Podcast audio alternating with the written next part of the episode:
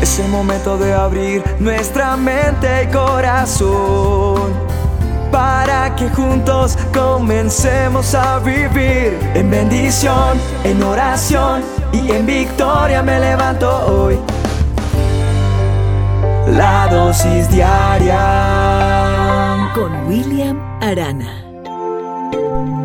Cuenta una historia que una chica tenía mucha amargura en su corazón y odiaba todo todo lo odiaba.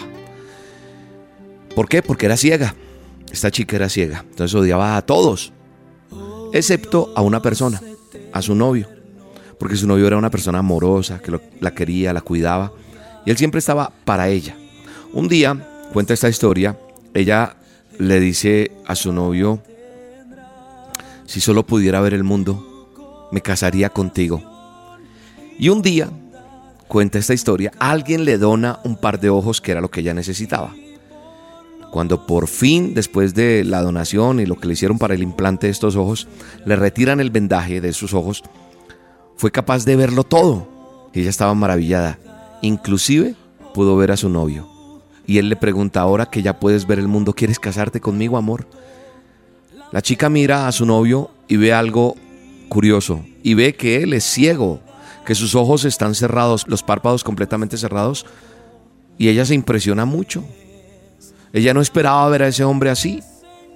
Y la idea de mirarlo el resto de su vida así, con esos ojos cerrados, ciego, le hacen pensar que no puede casarse y se niega a casarse con él definitivamente.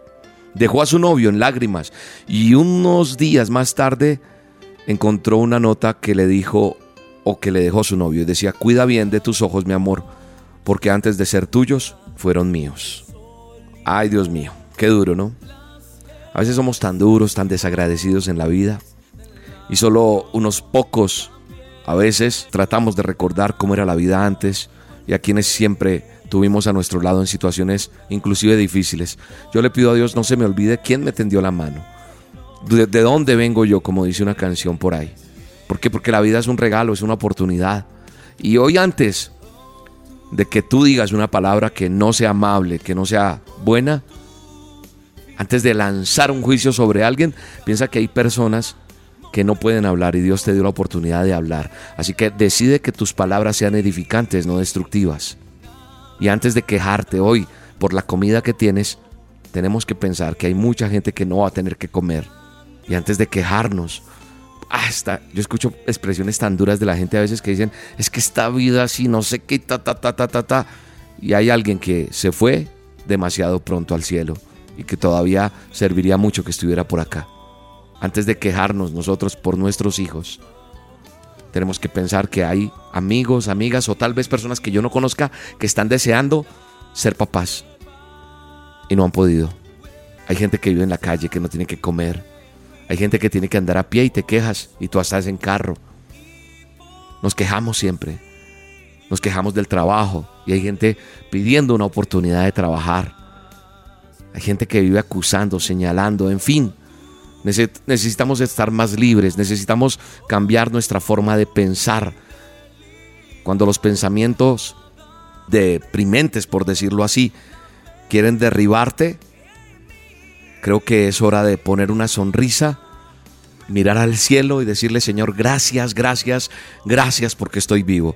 Y si respiro tengo oportunidad. Tal vez las cosas hoy no están saliendo bien para ti, tal vez no ha salido el trabajo que quieres, la oportunidad, el negocio, eh, tal vez tu corazón está roto, partido, no sé cuál sea la circunstancia que tú tienes.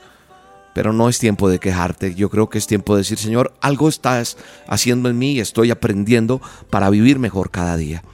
Creo que debo aprender a ser agradecido. Enséñame a hablar contigo, Dios, enséñame a conocer y que se cumpla una palabra que está en el manual de instrucciones nuestro. La Biblia dice en Primera de Tesalonicenses 5:18, dice, "Den gracias a Dios por todo." ¿Ah? Todo, dice el escritor, dice, "Porque esto es lo que él quiere de ustedes como creyentes." En Cristo Jesús. O sea, eso es lo que Él quiere de mí si yo le creo a Él. Eh, creyentes. ¿ah? Por eso es que yo digo, yo ya no soy cristiano, yo soy creyente. Así que este texto es para mí primero que para ustedes. Lo digo con respeto. Esta dosis también es para mí. Tengo que darle gracias a Dios por todo, por todo, por todo.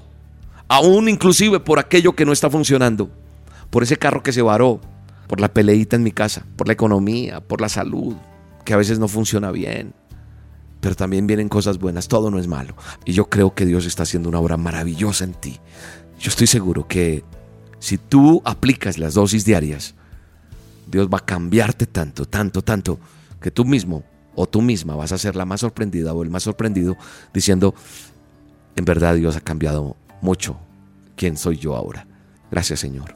Gracias por todo lo que pasa hoy en mi vida. Gracias por todo lo que sucede hoy, Señor. Todos los días quiero agradecerte por lo que me das, aún por las cosas que he vivido difíciles porque ellas me han formado. Te doy gracias en el nombre poderoso de Jesús. Te bendigo y te mando un abrazo grande y aplica esta dosis y ya sabes, alguien más tiene que escuchar esto hoy. Mándasela a alguien, por lo menos a cinco. Chao, Dios te bendiga. Pero qué bueno que tengo un día más para adorarte. Qué bueno que tengo un día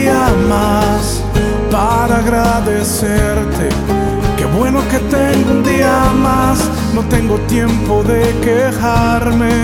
Qué bueno que tengo un día más para entregarme sin reserva. Un día más te adoro, Dios. Un día más te adoro,